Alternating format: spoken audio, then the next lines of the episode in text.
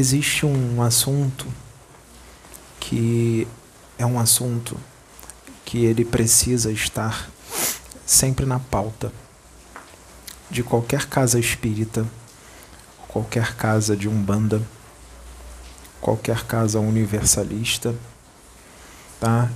Em igrejas evangélicas, porque o que eu vou falar agora acontece com todos é, que entram em determinada sintonia, mesmo que a pessoa não acredite em espíritos, mesmo que a pessoa não acredite é, na espiritualidade, mesmo que seja um ateu, está sujeito à obsessão, tá? Porque não é porque a pessoa não acredita que aquilo não existe ou vai deixar de acontecer com aquela pessoa só porque ela não acredita, tá? E por sinal, quando a pessoa não acredita, é aí que os obsessores mais gostam. Eles falam entre eles: Fulano de Tal não acredita na nossa existência. Então fica fácil para a gente agir. Todos os problemas com relação à espiritualidade que existem nesse planeta aqui, será que é assim? Será que é assado? Será que é desse jeito mesmo que falam? Será que é desse jeito que aquele fulano disse? Será que é do jeito que Cicrano falou? Nunca é exatamente daquele jeito, porque é difícil de descrever em detalhes o que há na espiritualidade. Existem regiões que dá para você detalhar bastante, mas nunca dá para detalhar tudo.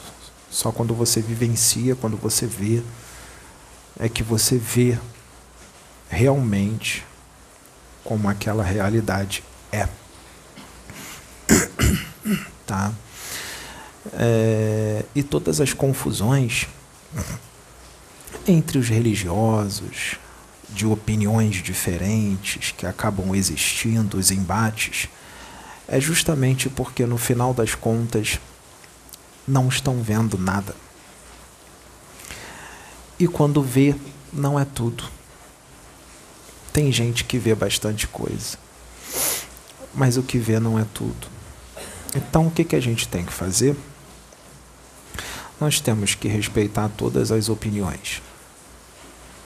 Nós não podemos nunca entrar na discussão, na briga, por causa que um vai dizer que a espiritualidade é de um jeito, outro vai dizer que o que é outro. É um desgaste totalmente desnecessário e a energia de uma discussão dessa perniciosa, que não é saudável, muita gente diz: não, nós vamos discutir saudavelmente. Não vai, não. Dificilmente vai ser uma discussão saudável, tá? porque isso é do nível evolutivo da humanidade daqui, e a humanidade daqui é extremamente imatura e ainda muito infantil e não consegue ter uma discussão saudável com relação a isso. São poucos aqueles que conseguem. Existe? Com certeza, existe. Mas são poucos. Então, se a pessoa pensa diferente de você, é melhor não discutir sobre isso. Fala com aqueles que pensam parecido com você, que acredita no que você acredita. Porque no final da história, a verdade é uma só. Não importa o nome que você vai dar para Deus ou para algum espírito Lembre-se que os espíritos se mostram para as pessoas de acordo com as suas crenças. Se eu sou católico, um espírito vai aparecer para mim como um santo. Se eu sou espírita, um espírito vai aparecer para mim como Bezerra de Menezes, como André Luiz, como Chico Xavier, mas não necessariamente aquele espírito é o Chico ou o Bezerra. E não importa se ele se mostra como Bezerra, se ele for um bom espírito, isso não é uma mentira, ele não está mentindo para você. Isso não importa para ele. Ele se mostra dessa forma porque é desse jeito que você acredita. Tá? Ou você, ele nem está se transfigurando, você está enxergando ele assim porque a sua crença é tão forte que você está enxergando ele desse jeito e ele não liga para isso. Tá? Se eu sou da Umbanda, o espírito vai se mostrar para mim como um preto velho, como um Exu. Se eu sou evangélico, o espírito vai aparecer para mim como um anjo do Senhor. Não importa.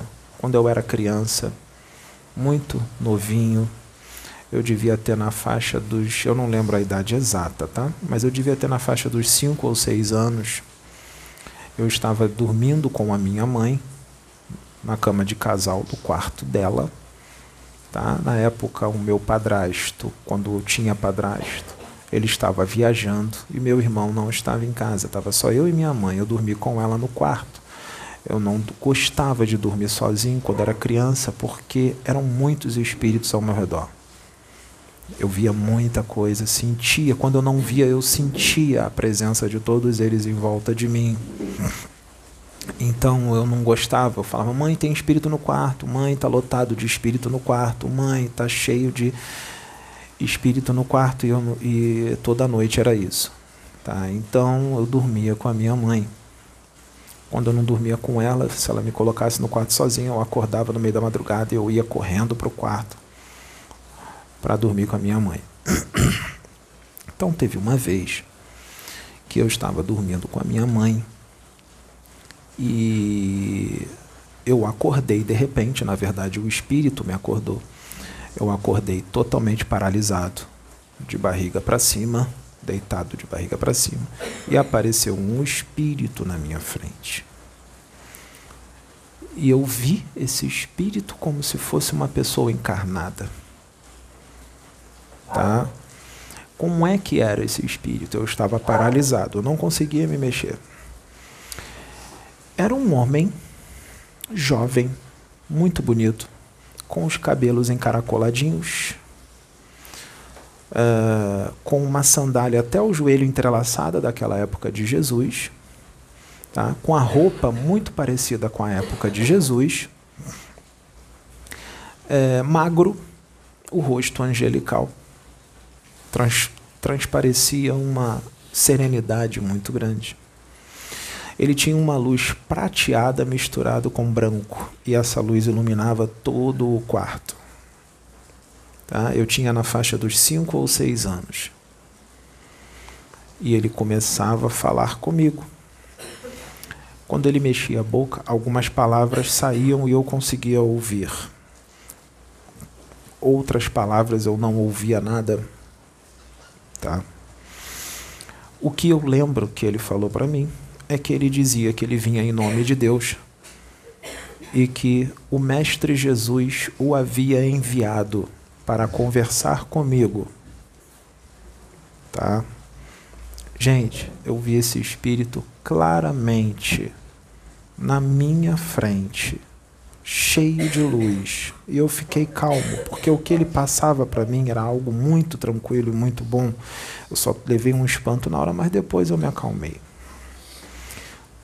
Ele deu o recado que ele precisava dar e desapareceu de repente. Quando ele desapareceu, eu consegui me mexer. Quando eu consegui me mexer, eu fui tentar contar para minha mãe, acordei a minha mãe, e ela disse: Você está sonhando, volta a dormir. Aquilo de sempre, que todos nós já conhecemos. Como eu percebi que ela não ia entender o que eu ia falar, eu voltei a dormir. Quando eu voltei a dormir, eu apaguei e fui direto para uma dimensão. Uma dimensão é, de muita luz. De muita luz. Eu não sei que dimensão era aquela, mas era uma dimensão de muita alegria e de muita luz, de muito amor, um lugar de muito amor, uma felicidade muito grande uma felicidade muito grande. Então, o que, que aconteceu? Eles deixaram eu lembrar de tudo? Não, eu não lembrei de quase nada. Eles só me deixaram com as sensações. Só com as sensações. Eu voltei com as sensações. Quando... Só que quando eu voltei já era de manhã. Eu passei a noite inteira lá. Eu passei a noite inteira nessa dimensão. Me foi orientado nos dias de hoje que quando isso aconteceu, aqui na Terra só se passou uma noite, mas no plano espiritual se passou muito mais tempo. Eu recebi muitas orientações ali. Mas você era só uma criança, cinco, seis anos.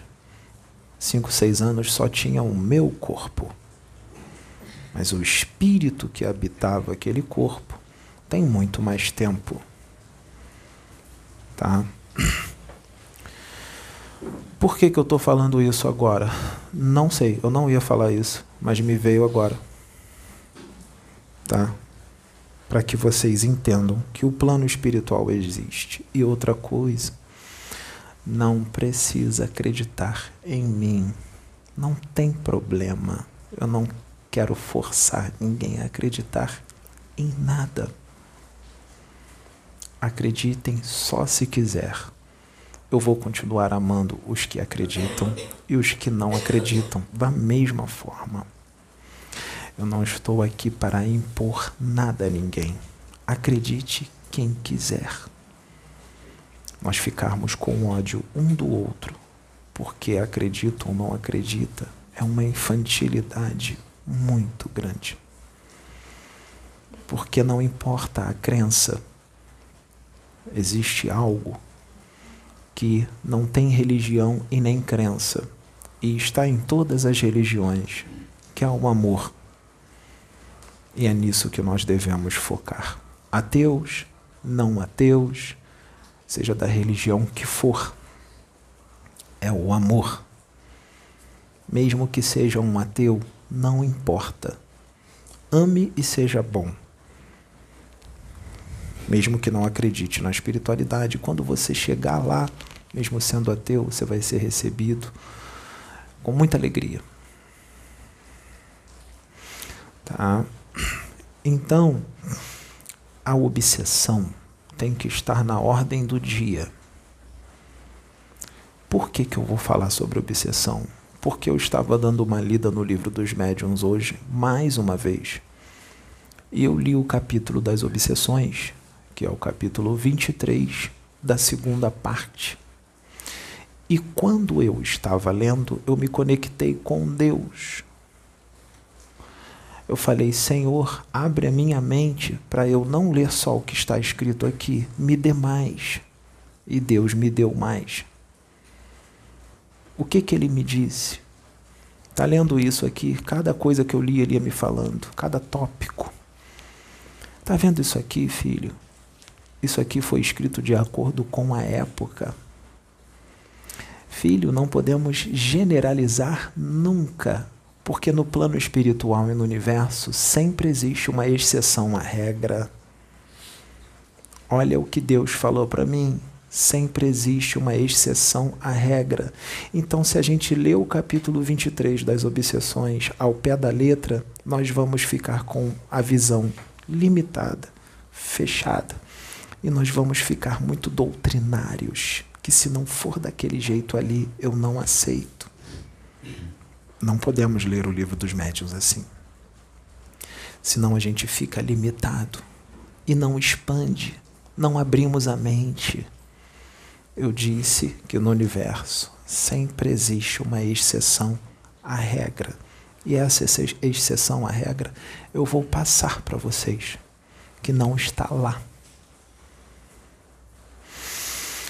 Vamos lá. Antes de falar das obsessões, eu vou dar a fórmula mágica para não ser obsidiado, que está no livro dos médios. Qual é a fórmula mágica? Se aproximar o máximo que você puder dos bons espíritos. Se você se aproximar o máximo que você puder dos bons espíritos, os bons espíritos estarão com você e eles vão afastar os maus e os maus não vão se aproximar de você, não vão enganar você, não vão te mistificar, não vão te obsidiar. Mas como é que eu me, me aproximo dos bons espíritos? Você se aproxima o máximo, o máximo deles como? Como é que os bons espíritos são? Os bons espíritos são amorosos. Os bons espíritos são pacientes, tolerantes, compreensivos, fraternos, amigos de todo mundo. Eles não julgam, eles não caluniam, eles não difamam, eles não ofendem, não injuriam, eles amam a todos, eles praticam a caridade, eles fazem o bem de coração, não para ganhar alguma coisa por interesse, de coração. Isso é se aproximar dos bons espíritos. É você ser parecido com eles. Aí eles vão estar afinizados com você. Estão me avisando aqui para eu não me preocupar com o tempo, porque pode ser que eu fale muito tempo hoje sobre isso. Tudo bem, quem precisar ir embora pode ir, mas eu preciso ser detalhado para que as pessoas entendam. É muito importante, porque isso vai para o YouTube e muita gente vai assistir. E vai ficar lá por muito tempo. Então é muito importante. Como é que eu me aproximo dos maus espíritos? Sendo arrogante, prepotente, egoísta, vaidoso, ganancioso, sedento de poder, sedento de aplauso, sedento de fama. É só você vibrar no ódio, na inveja, Aí você se aproxima dos maus e os bons se afastam. Os bons sempre estarão presentes para te aconselhar, mas se você não os ouve, eles vão embora, porque eles não estão sendo ouvidos. Eles não vão ficar ali perdendo tempo. Eles podem voltar quando você melhorar. Ou eles, uma hora ou outra, eles vão voltar para tentar falar com você de novo, porque eles te amam, eles não vão desistir de você. Se você não ouve eles de novo, eles vão embora. Aí eles pensam, vamos ver se daqui a um ano ele melhora. Não melhorou, vamos, vamos voltar. Não melhorou, vamos embora. É desse jeito. O problema é que tem gente que desencarna e não melhora. Tem gente que melhora tardiamente. Depois, quando não tem mais tempo. Cada caso é um caso. Tem gente que melhora. Isso está no livro dos médiuns. Eles aconselham. Se você não os ouve, eles vão embora. Mas eu não estou ouvindo voz nenhuma. Quem disse que você tem que ouvir uma voz? Eles vão intuir você. Eles vão fazer você sentir que aquele jeito que você está agindo não está legal. Como é que eu vou sentir? Você sente no coração que não está legal, mas você passa por cima daquilo e continua fazendo. Vem na sua mente um pensamento: nossa, eu preciso mudar, eu tenho que parar com isso, isso não está certo. Mas você continua fazendo. Esse pensamento nem sempre é seu, é um espírito que está colocando o seu mentor. Pode ser um espírito familiar o espírito protetor. Lembrando que o espírito protetor, teoricamente, ele é mais evoluído do que você. Isso está no livro do, dos espíritos, mas isso não é regra. O seu espírito protetor pode ser um pouco menos evoluído do que você, sim. Porque eu te pergunto: quem é o seu espírito protetor? Quem é o seu espírito? Vocês acham que Jesus não tinha um espírito protetor? Vocês acham que ele estava sozinho? Ele tinha espíritos protetores e tinha espírito protetor ali que era menos evoluído do que ele. É difícil ser mais evoluído que ele, né? Miguel era um espírito protetor dele e era menos evoluído do que ele. Então, o que está no livro dos espíritos não é regra, tem exceção. Tá? Então a gente tem que ficar prestando atenção com relação ao que vem na nossa mente, com relação ao que a gente sente no coração. Então, para eu falar que uma pessoa está obsidiada ou que algum médium está obsidiado, eu não posso tomar uma atitude precipitada para dizer que alguém está fascinado ou subjugado ou sofrendo qualquer tipo de obsessão, porque eu não conheço a pessoa.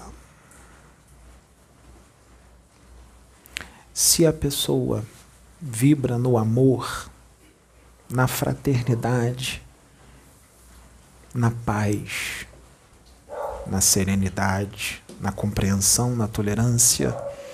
Se as intenções daquela pessoa é ajudar, é trabalhar para o progresso da humanidade, ele faz aquilo de coração, ele quer ajudar as pessoas a evoluírem. Então as intenções dele são boas, não são? Uh, ele veio com aquela missão para ajudar. Ou seja, ele está bem próximo dos bons espíritos, faz uma reforma íntima forte, luta contra as suas tendências mais. Todo dia lutando contra as suas sombras, contra os seus demônios. Forte, arduamente. Porque ele não é perfeito, ele tem defeitos. Mesmo que seja um espírito evoluído, ele está encarnado, é normal. Então, se ele está desse jeito, quem é que vai se aproximar dele? Os bons espíritos. E os bons espíritos, quando se aproximam, eles fazem o quê? Afastam os maus. Você pode ser enganado pela sua inexperiência? Sim. Você pode ser enganado mesmo tendo boa vontade? Sim. Está no livro dos médiuns. Mas cada caso é um caso. Não generalizemos. Cada caso é um caso não vamos ler ao pé da letra. Cada espírito é um espírito. Eu estou falando isso do espírito encarnado. Ou seja, cada pessoa é uma pessoa. Tá? É, eu vou falar algumas coisas. Vamos imaginar um médium. Tá? Trabalha com a mediunidade num centro espírita ou qualquer outro tipo de religião trabalha com a mediunidade. Vamos supor que seja um médium que incorpora os espíritos. E os espíritos trazem uma mensagem através dele para as pessoas. O que que diz no livro dos médios? Vamos prestar atenção no conteúdo da mensagem. A mensagem, se for de um conteúdo muito bom, vem dos bons espíritos. Mas tem uma outra parte do livro dos médios, na parte da fascinação, que diz assim: um espírito fascinador, ou seja, um obsessor, ele incorpora no médium e ele fala coisas boas, fala de Jesus, fala de amor, fala de paz. E agora? Ele trouxe uma mensagem linda e foi um espírito obsessor. O que, que a gente vai fazer agora? Uma parte diz: presta atenção no conteúdo da mensagem, se for boa é da luz. Mas o espírito fascinador sabe falar bonito e traz palavras de luz. E ele não é da luz. Mas a outra parte diz que se a mensagem for boa é da luz. Então no livro dos médios tem contradição? Não. Porque tem uma parte no livro dos médios que diz assim: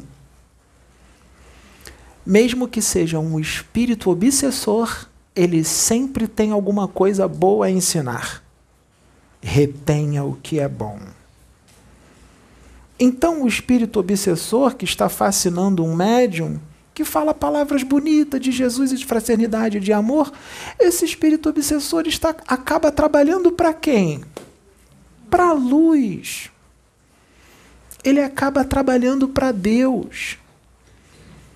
Então, nós não podemos ficar nos preocupando numa potência elevadíssima com relação a isso. Quem está mistificando? Quem está no animismo? Quem está fascinado? Isso é perigoso? Sim, é perigoso. Isso existe? Existe. Mas primeiro temos que fazer o quê? Conhecer o médium quais são as intenções daquele médium, o que que ele quer? Ele quer ficar famoso, adquirir aplauso das pessoas, quer que as pessoas fiquem ali engabelando, que fiquem ali, desculpa, fiquem ali, né, bajulando. Obrigado, Arthur. Ah, falar nisso, o Arthur está aqui, né? Arthur veio para ficar, ó, já chegou. fiquem bajulando ele, ele quer fama, quer ser reconhecido né? Ou ele é um médium que não está nem ligando para isso, ele só quer ajudar as pessoas. Ele não está ligando para fama, nada disso. Isso é besteira, isso é bobeira, isso é tudo ilusão, gente. A fama aqui na Terra é tudo ilusão, tá? Seja da onde for, seja no meio artístico, seja no meio religioso, é tudo ilusão, tá? Não pensem nisso, tá? Então, quais são as intenções do médium? Ele quer enriquecer com a mediunidade e quer ficar rico com a mediunidade ou ele faz tudo de graça, ou quando ele cobra, ele só cobra o valor que ele gastou. Fala assim, fulano, olha só, eu gastei 10 reais nesse material aqui, então eu vou cobrar 10 reais, que foi o que eu gastei. Beleza.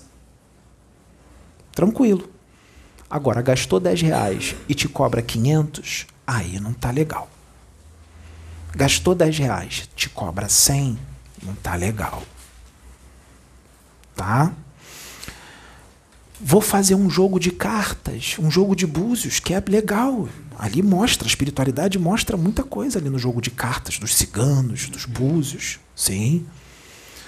Mas ele fala assim: irmão, vou te cobrar 30 reais, porque 10 reais é para a luz que eu estou gastando, as coisas aqui, e os 20 é para caridade.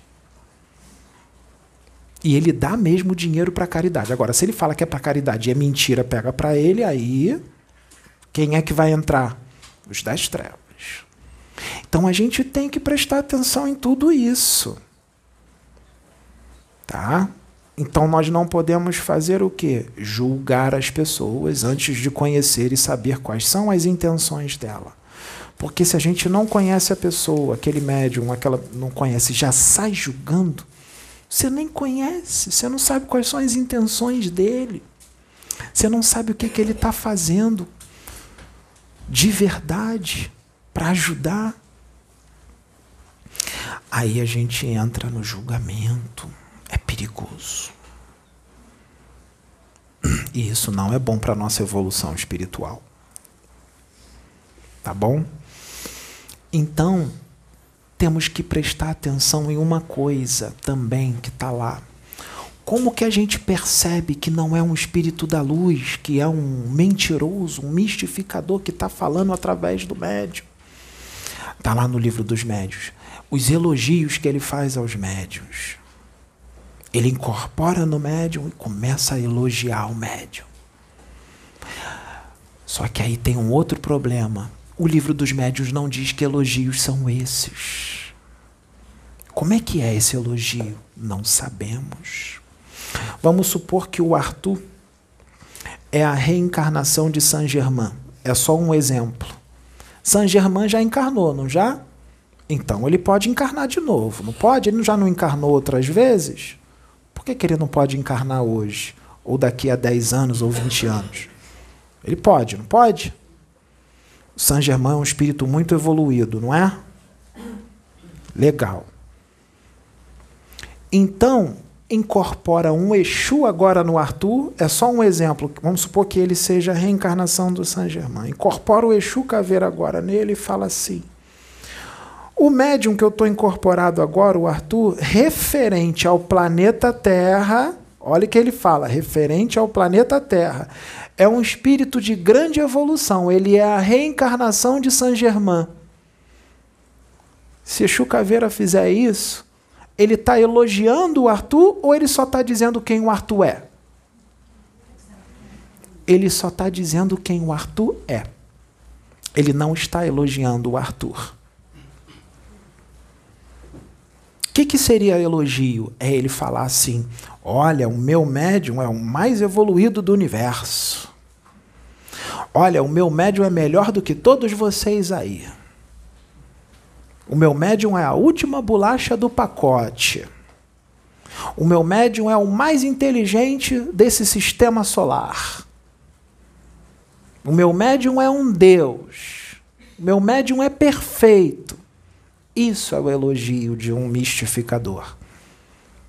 Isso um espírito de luz nunca falaria. Então a gente tem que entender que elogio é esse. Outra coisa, uma pessoa não concorda com ele ou não acredita nele diz assim: Arthur, eu não acredito na sua mediunidade. Não acredito que tem um espírito aí incorporado em você. Aí o Arthur vai e fala assim: ele entra em fúria com a pessoa que disse que não acredita. Fica com uma raiva danada, perde a paciência, xinga a pessoa, fica com uma raiva da pessoa.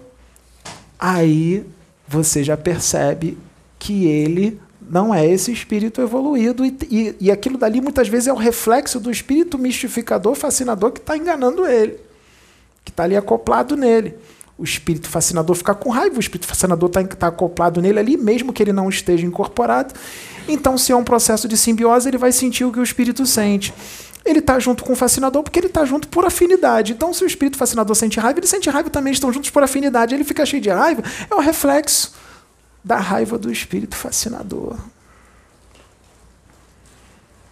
Agora, se uma pessoa levanta e fala, Arthur, não acredito na sua mediunidade. Eu não acredito que você está incorporado. Aí o Arthur fala assim, mas não é fingindo não, tá, gente? Porque tem gente que pode fingir, tá por dentro, tá com uma raiva danada. fala com sinceridade. Não tem problema, irmão, não tem problema. Eu não estou aqui para agradar a todos. Eu já sabia que não é todo mundo que vai acreditar em mim. Nem Jesus agradou a todos. Quem sou eu para agradar? Isso daí já é normal. Vai ter um monte de gente que não vai acreditar em mim mesmo. Mas outros estão. Então está dando certo. E até aqueles que não acreditam estão prestando atenção na mensagem. Alguma coisa está entrando. E se alguém fala mal dele para outra pessoa? Ou fala mal dele na internet. Poxa, tem um médium tal lá no canal tal no YouTube que ele tá fascinado, tá mistificando, tá. Aí a pessoa, nossa, eu quero ver agora que médium é esse. Aí entra lá no canal. Aí presta atenção no conteúdo da mensagem, fala assim: "Nossa, mas isso aqui tá muito bom". Os conselhos são maravilhosos. Eu não quero saber se é fascinador, se é obsessor. Só sei que a mensagem está boa. Sendo fascinador ou não, a mensagem está maravilhosa. Vou prestar atenção no que está vindo, que está bom.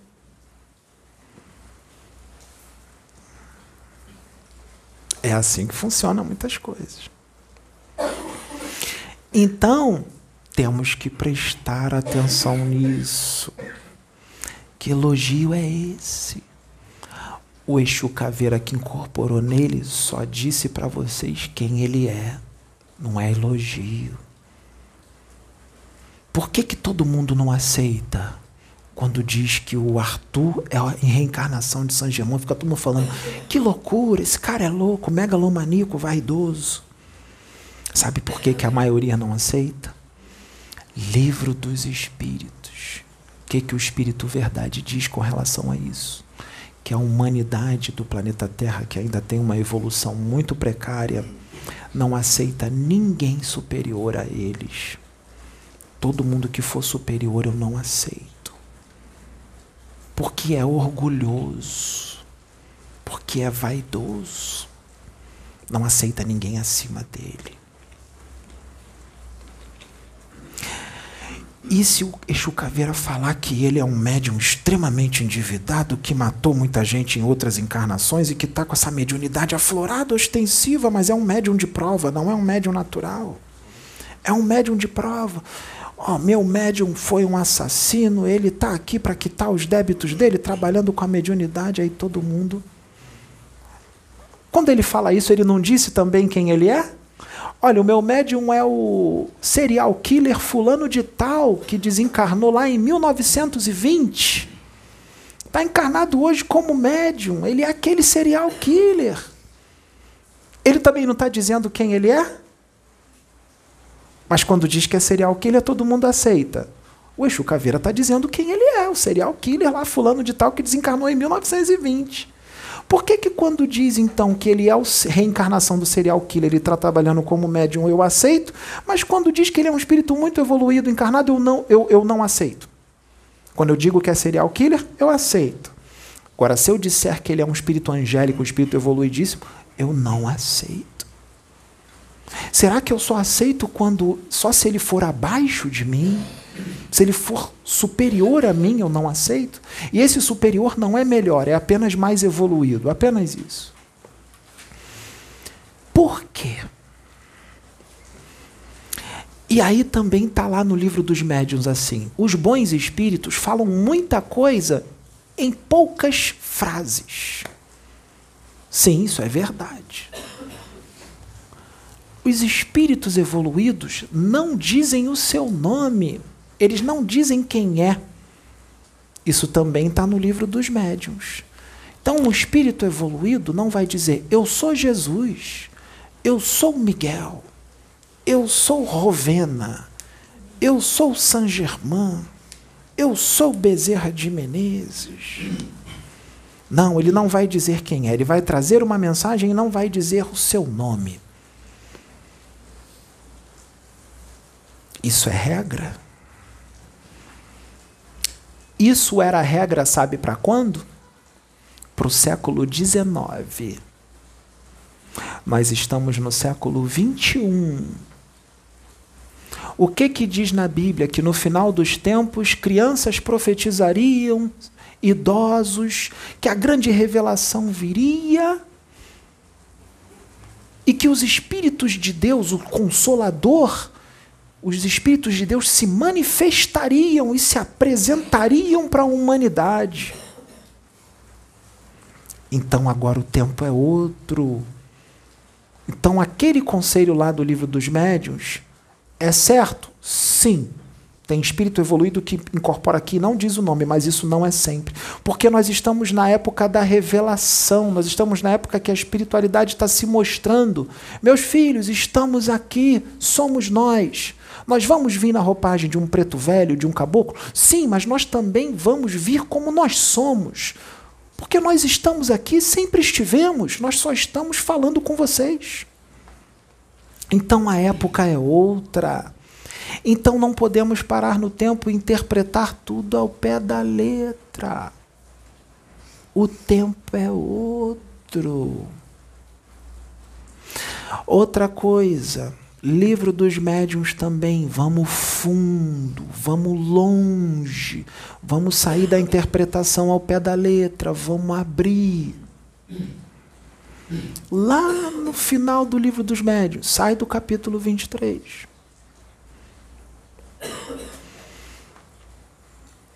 Uma pessoa pode incorporar um espírito da categoria de um arcanjo Jesus, Arcanjo Miguel, Espírito Verdade diz: Isso é muito raro, mas é possível. Então, como que faz para ser possível? É só o médium estar em afinidade com aquele espírito e ser puro de coração. Aí ele pode falar através daquele médium. Se ele é reencarnação de Saint Germain, ele está em afinidade com quem? Com os espíritos elevadíssimos. Saint Germain é puro de coração ou não é? É puro de coração. Não é só Jesus que é puro. Bezerra de Menezes é puro. Ele podia ser a reencarnação de Bezerra. Bezerra não estava aqui um tempinho atrás aí como médico? Então, então ele é puro de coração. Não é só Jesus que é puro de coração. No universo tem muitos outros. E eles encarnam. Então, se ele é reencarnação de Saint Germain, ele é puro de coração e ele está em afinidade com todos aqueles espíritos lá. Que ele tem amor no coração. Então é muito fácil estabelecer sintonia, não é? Então esses espíritos vão canalizar nele, vão incorporar nele, vão fazer tudo isso. Por que, que no livro dos médiuns diz que é raro? O livro dos médiuns foi escrito quando? Século XIX. Quantos espíritos evoluídos nós tínhamos aqui encarnados no século XIX? Muito poucos. Dá para contar no dedo. E agora, no século XXI, quantos nós temos?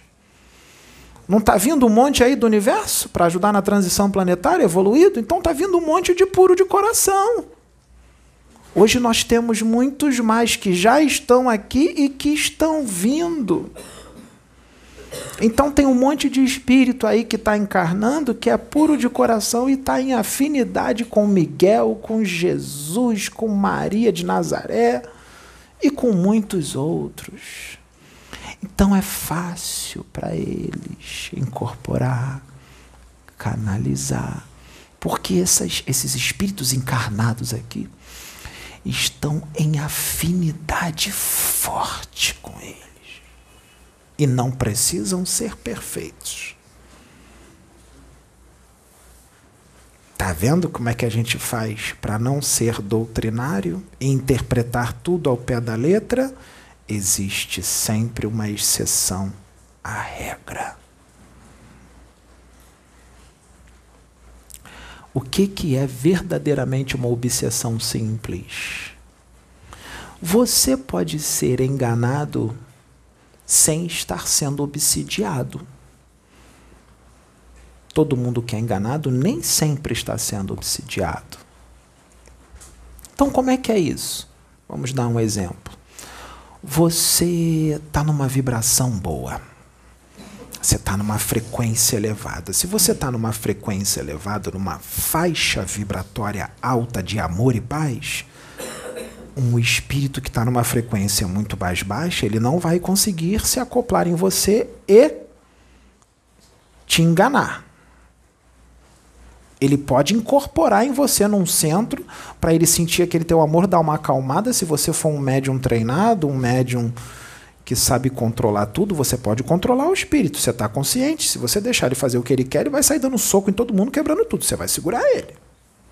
Se você for um médium controlado, você vai saber como, como lidar com a situação.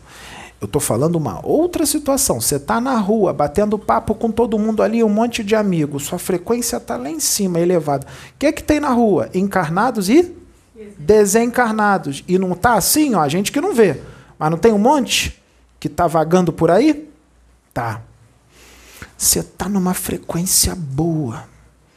Mas de repente acontece alguma coisa ali na rua que você fica com uma raiva danada. O que, que vai acontecer? Sua frequência vai, fup, vai baixar. Quando ela baixar, mesmo que você seja amoroso, evoluído, muito evoluído, amoroso, está sempre numa frequência alta. Quando você sentir aquela raiva, aquilo tudo que a frequência abaixar, você vai entrar na mesma faixa de quem? Daqueles que estão na rua, que estão numa faixa ruim. E se você é médium, o que, que vai fazer? Ele vai fazer o que com você? Ele vai acoplar em você. E ele vai te enganar. Ele pode até incorporar e falar para as pessoas que é fulano de tal e não é. É um espírito rebelde, um espírito. E ele, naquele momento que você baixou a frequência, ele, opa, baixou a frequência, acoplou. Quando você elevar de novo, o que, que vai acontecer? Ele sai. Mas naquele momento ele acoplou. E te enganou. Ele Foi uma obsessão? Não. Você não estava sendo obsidiado por ele. Você estava na rua. Aquilo ali foi momentâneo, foi aleatório. Não foi uma obsessão. Foi momentâneo. Foi lá, pum, levantei de novo a frequência e saiu. Bum. Não foi uma obsessão. Não foi. Você só entrou na faixa vibratória daquele espírito um momentinho. Tá? Por isso, por que, que eles ficam lutando o tempo inteiro para a gente baixar a frequência? Para eu baixar, os outros aqui baixar? Ah, para eles fazerem a festa, né? Causar confusão aqui, briga, disse-me-disse, discórdia, fofoca. Né? Eles fazem de tudo para a gente baixar a frequência. Usam as pessoas que estão em sintonia com eles para a gente baixar a frequência. Tudo isso. Obsessão simples. Imagine um barzinho lotado de jovens, todo mundo enchendo a cara. E as conversas? Quais são as conversas? Quando você fala determinada conversa, você pensa no que você está falando e você sente algo referente àquilo que você está falando, não sente? Quais são as conversas que ocorrem nos barzinhos, na sua grande maioria? Vocês sabem quais são, né? Então, o que você pensa e sente, você cria. E todas as emoções, porque você pensa, você fala aquilo, você sente uma emoção. A emoção, ela dá vida a toda a criação mental. Então ali fica cheio de criação mental. Então no barzinho tem uma egrégora de criações mentais. De todo mundo ali que está uns assuntos meio, meio complicados. É um ou outro que não está, mas a maioria está complicado. Então já tem uma egrégora. Então aquela egrégora se cria o quê? Uma atmosfera psíquica. Essa atmosfera psíquica pode criar o quê? Uma hipnose coletiva. No barzinho, lotado. Sábado à noite, 11 horas da noite. Meia-noite. E os espíritos que estão ali, quem são? os espíritos que vibram de acordo com o teor da conversa e as práticas. Que práticas? Cachaça, cigarro, promiscuidade. São os espíritos que gostam disso, que está tudo ali. Então, os espíritos desencarnados que estão ali, as pessoas não estão vendo. São viciados em bebida alcoólica e em cigarro. Quem está fumando e bebendo, o que, que eles vão fazer? Eles não têm mais corpo. Opa, vou encostar nesse aqui. Quando ele encosta, ele não tem corpo, mas o encarnado tem. O encarnado tem duplo etérico e tem ectoplasma. E o ectoplasma dele está carregado da substância etílica do álcool. Está carregado de nicotina. E é o que o obsessor gosta. Então ele vai vampirizar o Arthur, porque ele quer sentir a bebida. E ele gosta de beber muito. Arthur tá bebendo muito devagar, ele vai falar: bebe mais, bebe mais, bebe rápido. Aí, ele não vai ouvir o espírito, mas vai pensar, vai assim: ah, eu quero beber mais. A saideira nunca acaba. Tá ali bebendo, bebendo mais, porque o espírito fala, bebe, às vezes xinga. Xinga. Vambora, seu idiota, bebe mais, eu quero mais. Fuma mais. Tem uns que pega assim a cara assim, ó, bota a boca na boca dele e suga. Ninguém está vendo nada. Tudo isso está acontecendo. Essa é uma obsessão simples ou simbiose espiritual. obsessão simples. A obsessão pode acontecer de um espírito desencarnado com um encarnado, mas também pode acontecer do encarnado para com o desencarnado. Tem seres, pessoas, espíritos encarnados, pessoas, que quando dormem desdobram e obsediam um desencarnado. Até escravizam um monte de desencarnado. E se ele for a reencarnação de um mago negro? O mago negro tem escravos tem um exército que obedece a ele, que está totalmente hipnotizado por ele. Então, quando ele desdobrar, ele vai para o seu reduto das trevas e vai tomar conta do seu ambiente, dos seus soldados. Os soldados ali são todos obsediados por ele. Então, é um encarnado que desdobra e obsedia um monte de desencarnado. A obsessão pode ser de um encarnado com outro encarnado. Exemplo: um irmão com uma irmã, um pai com um filho, com uma filha, ou a filha, ou filho com um pai, ou a mulher com o marido, ou o marido com a mulher, porque em muitas situações eles são inimigos do passado.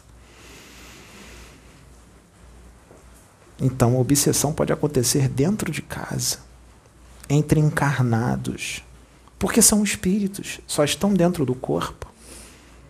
Não é um espírito que obsedia? Esse espírito pode ser encarnado ou desencarnado. A obsessão pode acontecer do lado de lá ou do lado de cá.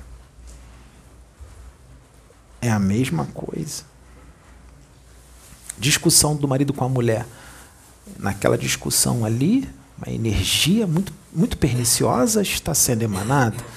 E um dos dois ali que estão discutindo pode ser um vampiro. Está, o marido pode estar obsediando a mulher e vampirizando a mulher porque às vezes ele briga, discute, ele se sente bem com aquela discussão. Por que, que ele se sentiu bem, revigorado? Ele vampirizou a mulher, ou a mulher vampirizou o marido. E aí ele fica bem, a mulher fica mal. Ou se for o contrário, a mulher fica bem e o marido fica mal, porque a mulher vampirizou o marido. Isso tudo acontece e ninguém percebe. Ninguém percebe. Porque tudo que está acontecendo ao redor é espiritual e muita gente não tem esse conhecimento.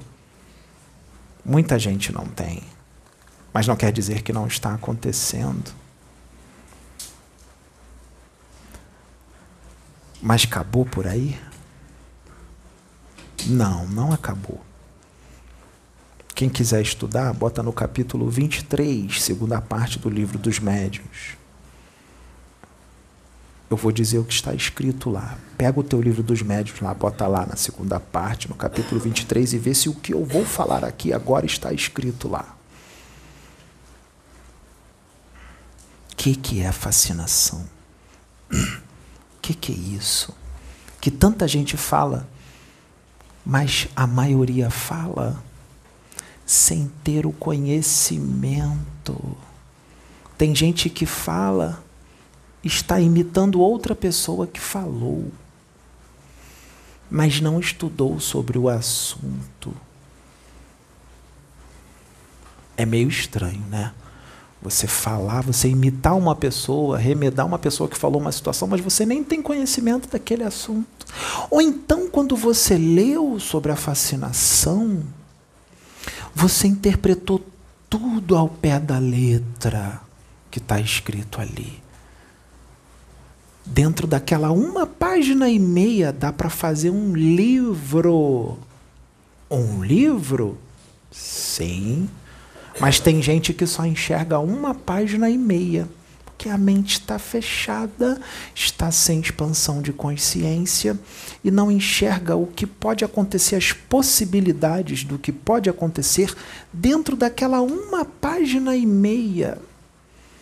Ficou doutrinária, lê aquilo tudo ao pé da letra e não imagina as situações, são tantas as situações.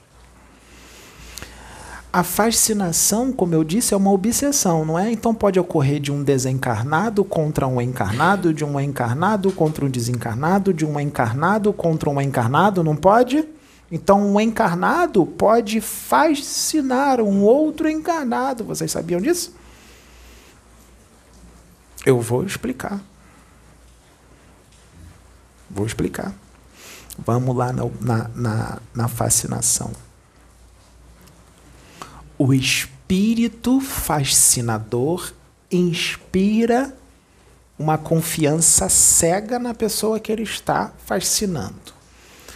Ele insere uma ilusão na mente da pessoa que ele está fascinando e aquele que está sendo fascinado não acredita que está sendo enganado de jeito nenhum. Vamos por partes. Que ilusão é essa que o espírito fascinador coloca na cabeça da pessoa? A ilusão é o quê? É uma mentira. É uma mentira.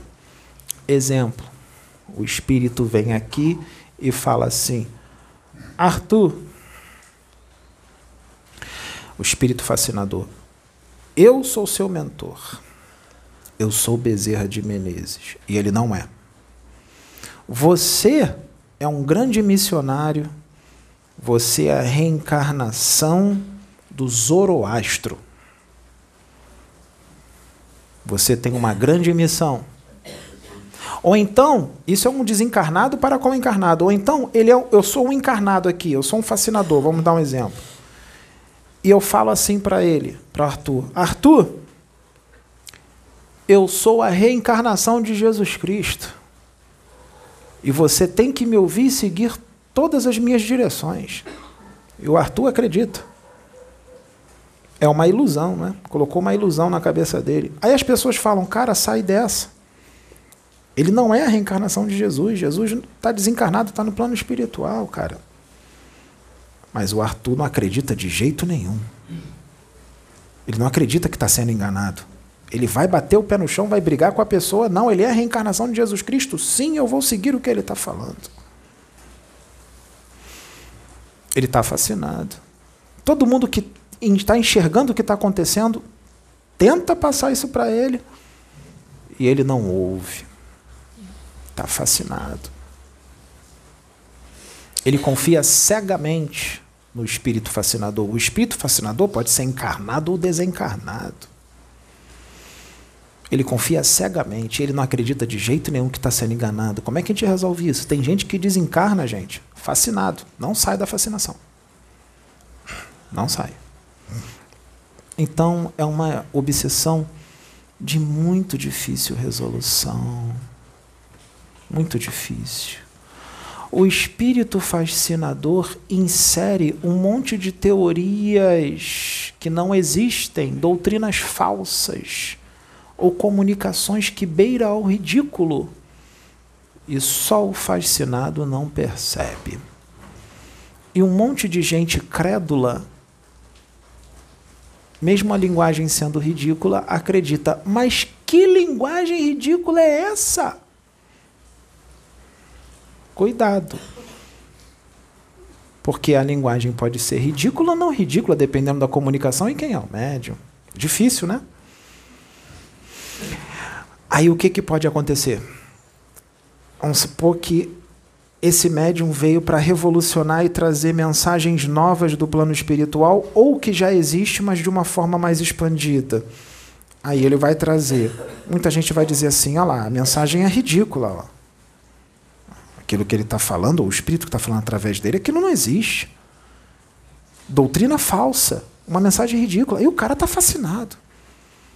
Será que é falso? Será que o que está sendo trazido através dele é ridículo? Ou será que não está sendo trazido uma realidade? Quando o Chico Xavier trouxe do nosso lado, todo mundo achou que era uma doutrina falsa, que era uma coisa ridícula, que aquilo não acreditava. E o Chico Xavier era um médium sério. E agora, como é que a gente vai resolver? Porque aquilo que a gente está achando que é ridículo não é ridículo. Na verdade, está fora da nossa compreensão, está além do nosso entendimento. Então, tudo aquilo que a gente não conhece, não tem o conhecimento, muita gente acha que é ridículo, não existe, mas existe. E o que é impossível hoje, daqui a 100 anos, pode ser totalmente possível. O que é ridículo hoje, daqui a 100 anos, pode não ser ridículo. E agora, como é que a gente vai resolver? Presta atenção em tudo. Não precisa acreditar num determinado momento. Começa a ver o que vai acontecer no decorrer dos anos. Porque a obra, quando não é de Deus, ela cai por si só, sozinha. Quando ela não é de Deus, ela cai por si só. Ela desaba. Mas ela pode ser de Deus e desabar também? Pode, se o médium cair e for para o lado negro da força. Pode. Mas então se cai, se, se aquilo ali desabou, então não é de Deus? Não, era de Deus, mas o médium caiu, pô. O médium se desviou do, do, do, do propósito, foi para o lado negro da força. O negócio lá era da luz, mas o médium vacilou. Vacilou e não voltou para o caminho da luz, porque você pode cair também e voltar. Isso pode acontecer. Ninguém é perfeito. Todo mundo está sujeito à queda. Ah, o que, que tem mais na fascinação? Quem é que pode ser enganado? Só os ingênuos e ignorantes? Os mais inteligentes e com muito conhecimento, médiums antigos, que têm uma experiência danada, podem ser enganados e fascinados. Por isso ele tem que estar vigilante até o final da encarnação. Qual o ingrediente? Aquele que eu falei lá no início. Se aproximar mais dos bons. Que às vezes o médium começa desconhecido, ele começa a ficar muito famoso e aquilo pode subir a cabeça e ele não percebeu que aquilo subiu a cabeça. O espírito fascinador não quer saber que ele não percebeu que aquilo subiu a cabeça, não. Ele vai entrar. E os da luz vai se afastar. Vai ficar avisando filho: não, filho, você está caindo, está vaidoso. Tenta falar, ele não ouve, não ouve, não ouve. Quando o espírito da luz não é ouvido, o que, que ele faz? Se afasta. Aí entra quem? O fascinador. Incorpora nele. Ele já tem décadas de caminhada, 30 anos, 40 anos. Ele tem muito conhecimento, ele já tem o livro dos médios de ponta cabeça, o livro dos espíritos, o Evangelho segundo o Espiritismo e muitos outros livros na cabeça, muito conhecimento. Quando o espírito fascinador incorporar nele, como é que vai ser a mensagem? Quando ele disser, eu sou Zoroastro. Exemplo. Qual é a mensagem que vai sair? Linda, né? Maravilhosa, porque o, o arcabouço mental dele está cheio de conhecimentos. Não está lá dizendo que o espírito fascinador ele fala de Jesus, fala de amor, de fraternidade? Pô, o médium tem 30, 40 anos de caminhada, tem conhecimento aberto dentro dele, só coisa bonita. Vai sair só coisa bela. E vão dizer: não, ele não pode ser um espírito do mal que está incorporado nele ali. Só, só, ele só disse coisa bonita, só disse coisa maravilhosa. Está lá no livro dos médios. Diz isso lá no capítulo 23. Está entre aspas assim. Ah, ele só disse coisas bonitas, então é da luz.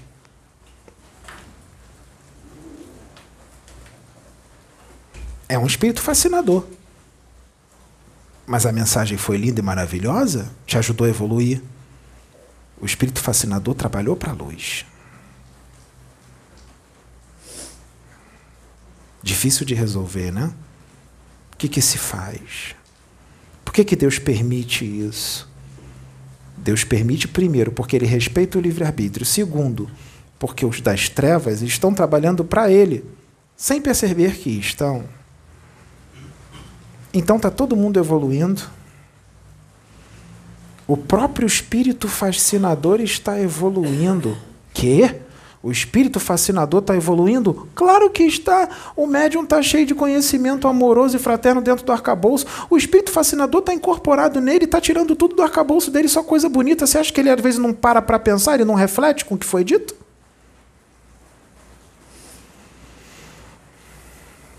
Porque ninguém é tão mal assim. Sempre tem uma coisa boa dentro dele, porque a centelha divina está ali. Então Deus está trabalhando também com relação ao espírito fascinador e usando o médium fascinado, trabalhando no espírito fascinador, sem o médium fascinado saber que está sendo instrumento para o espírito fascinador. Ninguém nunca falou isso em centro espírita, né? tem que expandir, tem que ver todas as possibilidades, tem que ter uma consciência expandida para poder enxergar essas coisas. Muita gente vai dizer que o que eu estou dizendo aqui é loucura. Sim. Todos aqueles que têm uma certa comunhão com Deus são vistos como loucos aqui. Isso é normal. Tem mais. O espírito fascinador coloca o médium numa situação difícil, numa situação comprometedora, perigosa, ridícula. Que que é isso? Colocou ele numa situação perigosa e ridícula. Ridícula? Vamos dar um exemplo. Arthur está fascinado. Vai gravar vídeo no YouTube incorporado o espírito intui ele a fazer tudo que ele. Oh, não, a minha pomba gira aqui acabou de me dizer que eu tenho que me pintar todo de batom, botar uma argola, uma peruca na cabeça comprida, um vestido de época lindo, maravilhoso. Para trazer uma mensagem. Levantar aqui dançar umas tripulias aqui na câmera. Vai fazer tudo isso. Tem necessidade disso? Ou então o fascinador vai falar assim: Arthur, você vai colocar uma roupa de um comandante extraterrestre colada no corpo, com um símbolo aqui na, no peito escrito Confederação Planetária, ou Confederação dos Mundos. Você vai botar esse macacão aqui de extraterrestre, vai colocar uns cordões no pescoço de extraterrestre, um chapéu de ET, ou então você vai se você vai se fantasiar de duende com um chapelão comprido, com uma roupinha verde de um duendezinho. Você vai imitar o duende aqui assim, rolar no chão. Situação ridícula, vexatória. O espírito fascinador faz isso com o médium. E quando você vai tentar esclarecê-lo, fulano, você está fazendo um papel ridículo na internet, para com isso. O que, que ele vai dizer? Não vai aceitar de jeito nenhum, porque ele não acredita que está sendo enganado, está fascinado não acredita que está sendo enganado. E o espírito fascinador, quando alguém tenta esclarecer, Arthur, para com isso, rapaz, está errado, tu está fascinado, tu está sendo enganado. O que, que o espírito fascinador faz? Intui ele falar. Fala assim para ele: sai de perto dele, manda ele embora, desfaz a amizade. Aí o que, que o médium faz? Se afasta daquele que está tentando avisar. Manda ele embora. Não quero ser mais seu amigo. Some daqui. Você está me atrapalhando. Eu estou fazendo o meu trabalho, eu trabalho para o Cristo. Você está querendo atrapalhar o meu trabalho com os bons espíritos? E aí, gente? Essa é a situação ridícula. Perigosa? Ih, essa perigosa aí eu não vou nem dar exemplos para não dar ideia. Não vou dar exemplos para não dar ideia, mas as situações perigosas podem ser bem perigosas. Bem perigosas. Para que o espírito fascinador engane e seja um bom espírito fascinador, ele tem que ser destro, ardiloso e profundamente hipócrita. Hipócrita por quê? Claro, ele vai falar uma coisa, mas está fazendo outra. Ardiloso, astuto, inteligente, sabe enganar. E o fascinado? Fascinado lá no final da fascinação, no finalzinho. O fascinado está sempre com a razão. Ele sempre está certo. Ele nunca está errado. Ele sabe o que está fazendo.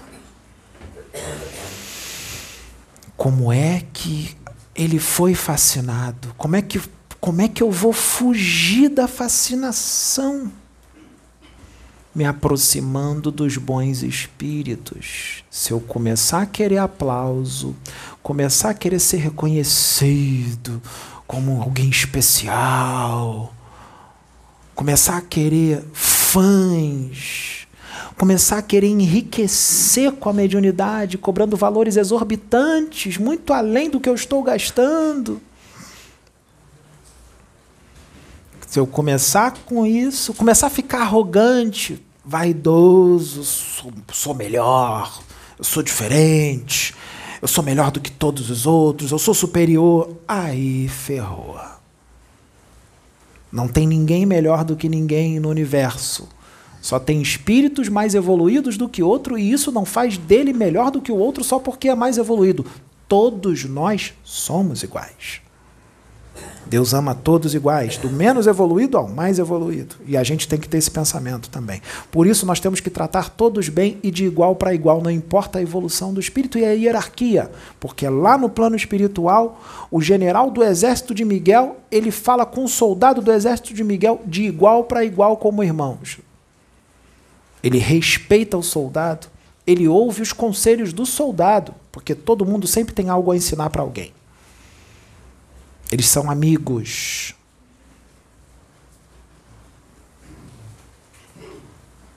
Então, a única forma da gente não ser obsidiado, enganado, mistificado, fascinado ou subjugado é se aproximando dos bons espíritos. E não precisa ser perfeito para isto. Pode acontecer de cair, pode acontecer de errar, normal. Vai levantar e vai continuar. Vai dizer, gente, errei, tá? Fiz uma besteira aí, mas eu vou continuar. Vocês me desculpem, mas vou continuar. Muita gente não vai aceitar aquela pessoa de novo, porque acha que a pessoa tem que ser perfeita, ela não pode errar. E sendo que aquela pessoa que tem essa opinião, ela erra toda hora. Mas aquele não pode. Ele é médium. Médium. Mas ele não é perfeito, seja de prova ou não, ou natural. Mesmo sendo um espírito evoluído, ele erra. Vocês acham que Chico era perfeito? Chico tinha defeitos. Chico já errou. Ele não acertou tudo, não, tá? Todos nós Aqui não tem perfeição na Terra. Pode estar tá vindo um monte de espírito evoluído encarnar aqui, mas eles não são perfeitos, não, tá? Eles são evoluídos para cá, para a Terra, mas lá no universo, no planeta fulano de tal, eles lá são evolução pequenininha. Eles são evoluídos aqui. Tá? Então a gente tem que ter isso. Uma vez um extraterrestre, um grupo de extraterrestre, chegou para mim e falou assim: Pedro, ossos do ofício. Você vai ter que fazer de tudo para não cair. Se você cair e as pessoas descobrirem, muita gente vai, vai entender, vai continuar te seguindo, sim, não vai te julgar, não. Mas vai ter uma parte que, elas, que eles serão implacáveis com você. Eles vão esquecer todo o trabalho que você fez e eles vão focar na sua queda. E eles nunca mais vai ser a mesma coisa. Vai passar 10 anos, 20 anos, 30 anos, 40 anos, eles vão sempre lembrar daquela tua queda. Porque isso é do nível evolutivo da humanidade que habita este planeta que você está. É o julgamento. Então, ossos do ofício. Faça de tudo para não cair. Tá? Aqui a gente tem outro tipo de pensamento. Os extraterrestres falando. Se você cair, a gente sabe que você vai levantar e vai continuar. E às vezes a queda é necessária. Para quê? Para você ficar mais forte, para você ir lá, caiu, viu como é que é, tá vendo? Foi prazeroso ali naquele momento, mas depois que você se saciou bastante, você viu a besteira que você fez, que você olhou para o lado assim e fala: Meu Deus, que besteira que eu fiz. É igual assim: tô de dieta um mês. Aí não aguento mais, vou comer uma pizza gigante. Quando tu come aquela pizza gigante que tu se sacia, tu fala: Ai meu Deus, tô arrependido. Que besteira que eu fiz. Saí da dieta, comi a pizza, estava tão bom na dieta. Quando você cai é a mesma coisa. Você era promíscuo, parou com a promiscuidade. Está três anos sem promiscuidade com uma pessoa só. Não aguento mais três anos com essa uma pessoa só. Nossa, eu tinha 300 namorados, namoradas. Três anos, não aguento mais. Vou lá pegar a fulana de tal. A fulana de tal é até mais feinha do que a que eu tô, mas eu tenho que fazer pegar uma diferente. Ou um, ou um homem diferente, ou uma mulher diferente. Aí vai lá, passa a noite inteira com a pessoa. Se esbalda. Quando descarrega tudo, tinha que descarregar, não está nem mais saindo nada de dentro de você. Aí você olha para o lado para aquela pessoa e fala assim: Meu Deus do céu, que besteira que eu fiz. Que besteira que eu fiz. Aí você vê que aquela pessoa você não ama, só foi carnal, só foi físico. Você se arrepende. Aí você volta, fala, Deus me perdoa, não vou fazer nunca mais. Você volta mais forte. Porque você já viu como é que é. Quando surgir de novo, você vai pensar, você vai lembrar daquela que você vai falar, pô, vai acontecer a mesma coisa. Eu vou me esbaldar, vou me arrepender, vou, vou me saciar. Quando tiver saciado, eu vou me arrepender e vou voltar de novo. Então não vou fazer. Eu vou, melhor lutar contra? Melhor lutar contra, porque vai acontecer a mesma coisa. Eu vou me saciar e depois eu vou me arrepender. Já, já, uma experiência já foi o suficiente. Viciado na cachaça, viciado no cigarro. Cinco anos, mesma coisa, vai se esbaldar. Depois que o porre acabar, ou seja lá o vício que for, você vai voltar. É desse jeito. É dessa forma que funciona. Então, às vezes, a queda é necessária. Às vezes, é, importante uma pessoa cair para depois ela levantar e ela vai voltar mais forte, ela não vai cair mais. Mas o, uma boa parte, não todos, tá? uma boa parte da humanidade daqui não vai entender isso. E não vai entender que você também está num processo de crescimento. Que aquela queda foi necessária para você se fortalecer e não fazer mais. Não, tem gente que vai ser implacável, não vai vai te julgar e não vai ter, você não vai ter mais crédito para aquele grupo de pessoas. Um médium que está fascinado pode voltar para o caminho da luz? Claro, claro. Fala, não, vou parar, está errado, parei com tudo, vou mudar.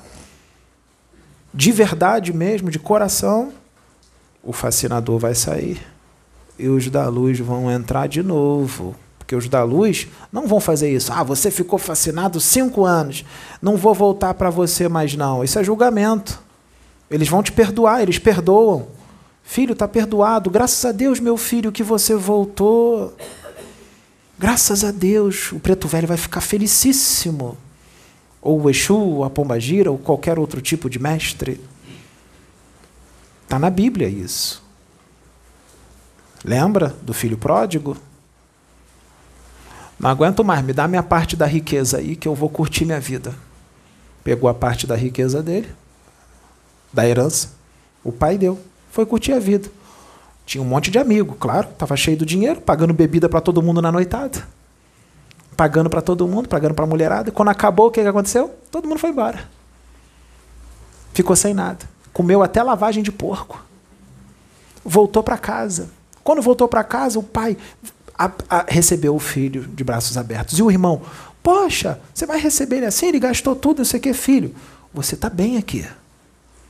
Você está bem. Ele não, olha como é que ele está. Temos que perdoá-lo, dar uma segunda chance. Você tem que perdoar. Jesus falou para você perdoar 70 vezes 7. Você não perdoa, você está sendo implacável. Como é que você vai pedir perdão para você, que não é perfeito, se você não dá perdão para os outros? Então, é igualzinho o filho pródigo.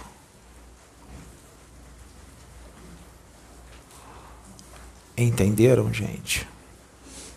Então, fascinado pode voltar para o caminho da luz, porque tem potencial, tem mediunidade, tem conhecimento, tem qualidades. Claro que tem. Tem um monte de médium aí que tem qualidades maravilhosas. Tá meio complicado, mas tem qualidades.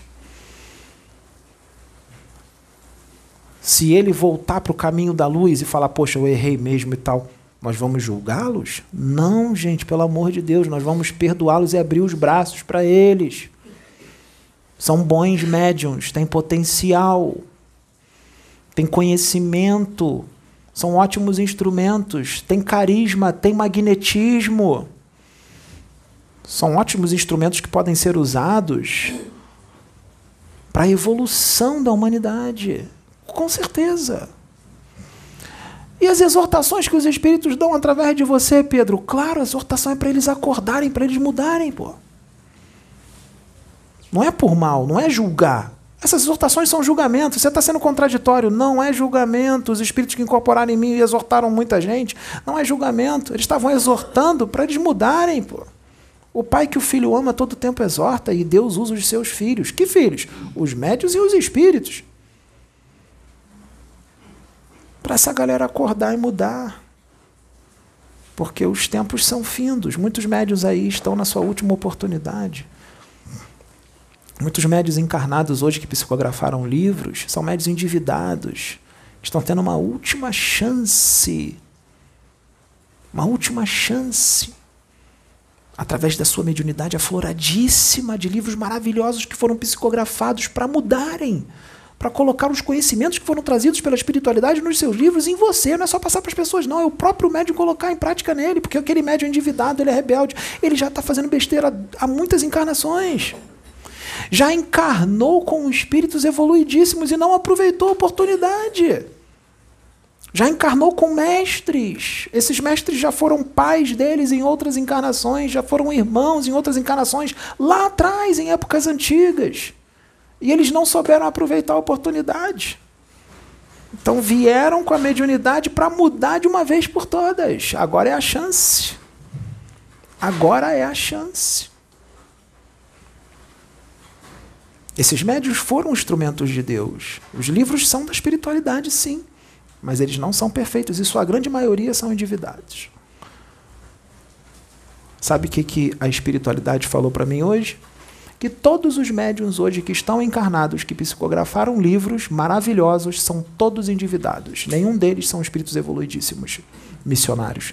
São todos médiums de prova. Todos médiums de prova.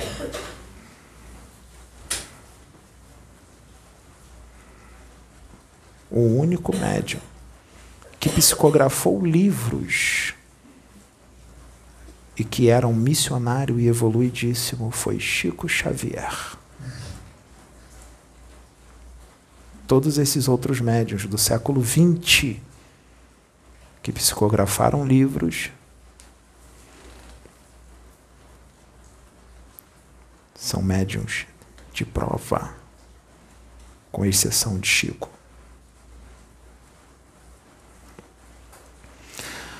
Então, essa informação me veio da espiritualidade. Mas muita gente vai dizer, está vindo da sua cabeça, é sua mesmo. Não tem problema.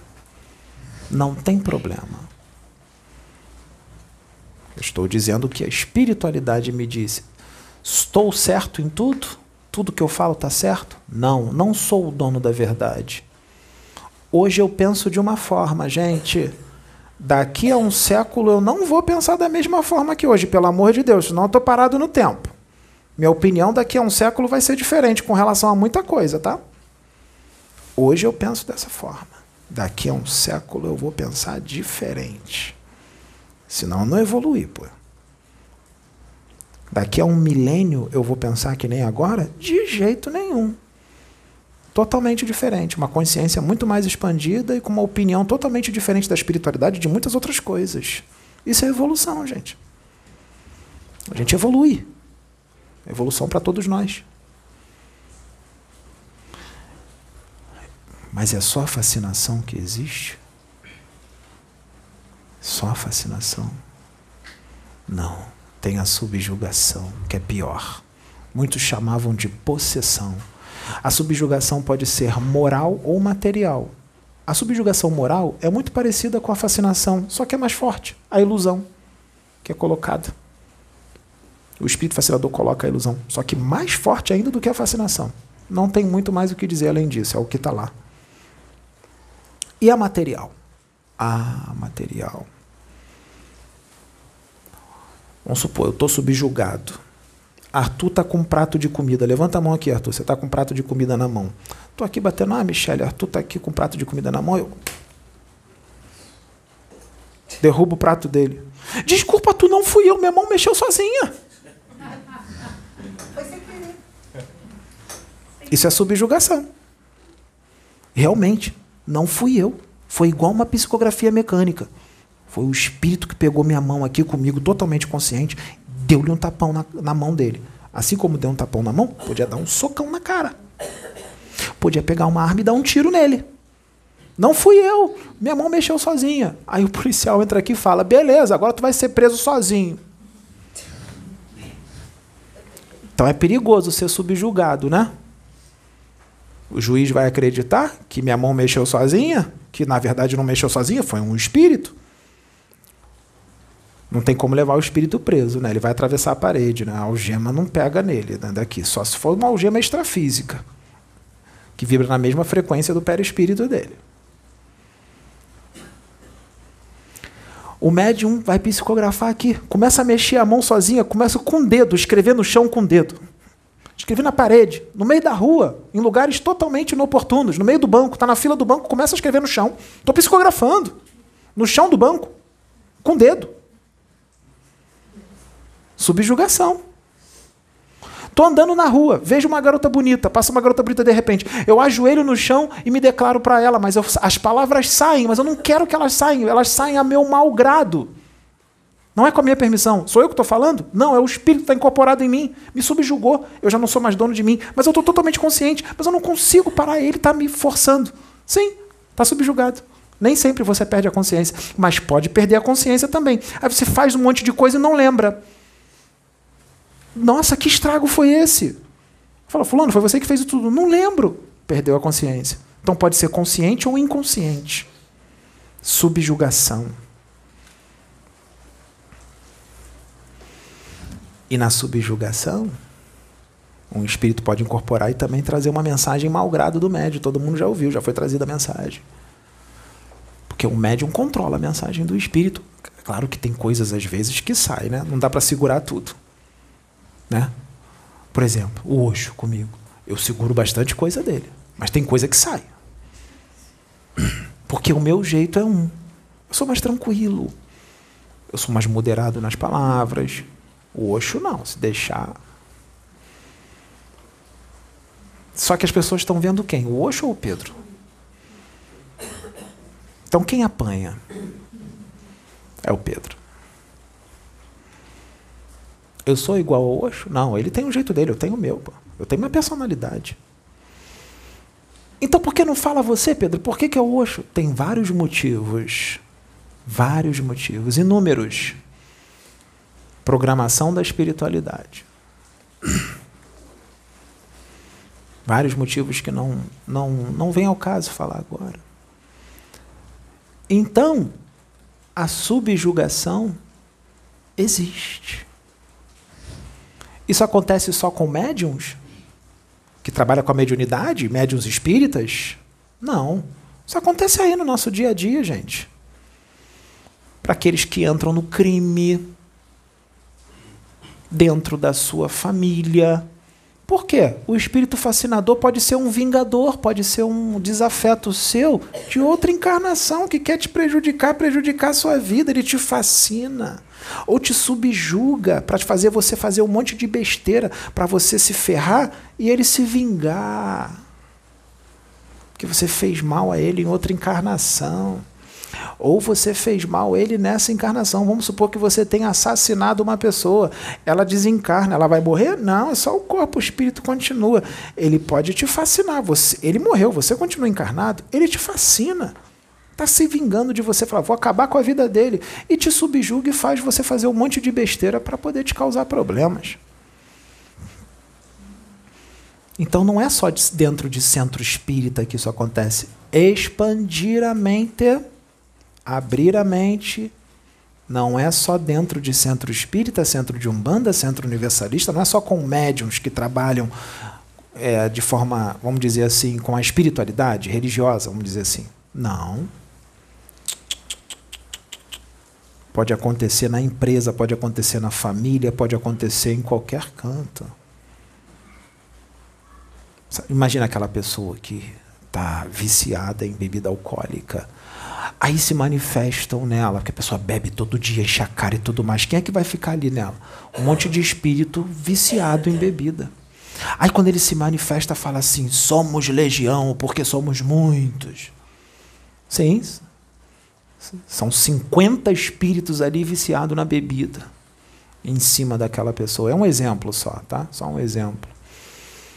Tá? Então a gente tem que abrir essa mente. Só um demônio, é o demônio os demônios que Jesus falava lá dois mil anos atrás, que aquelas pessoas falavam há dois mil anos atrás, que tem gente que traz até os dias de hoje, que a linguagem usa ainda a linguagem lá de trás. Mas estamos em outro tempo. Os demônios são seres humanos, são pessoas desencarnadas. Ah, mas eu vi o demônio, ele apareceu para mim com uma aparência horrível, com os dentões, o chifre. Calma é um ser humano, duas opções. Ou ele plasmou essa forma para te botar medo, ele transfigurou o corpo, o corpo astral dele, porque o corpo astral é plástico e se molda de acordo com o pensamento do espírito que ele quer mostrar para você. Ou ele está daquela forma, sim. Houve uma degeneração do perispírito dele por que está com essa forma horrível? Porque aquilo ali é o externar do que habita no interior dele. Aquilo ali é o retrato do que ele é por dentro.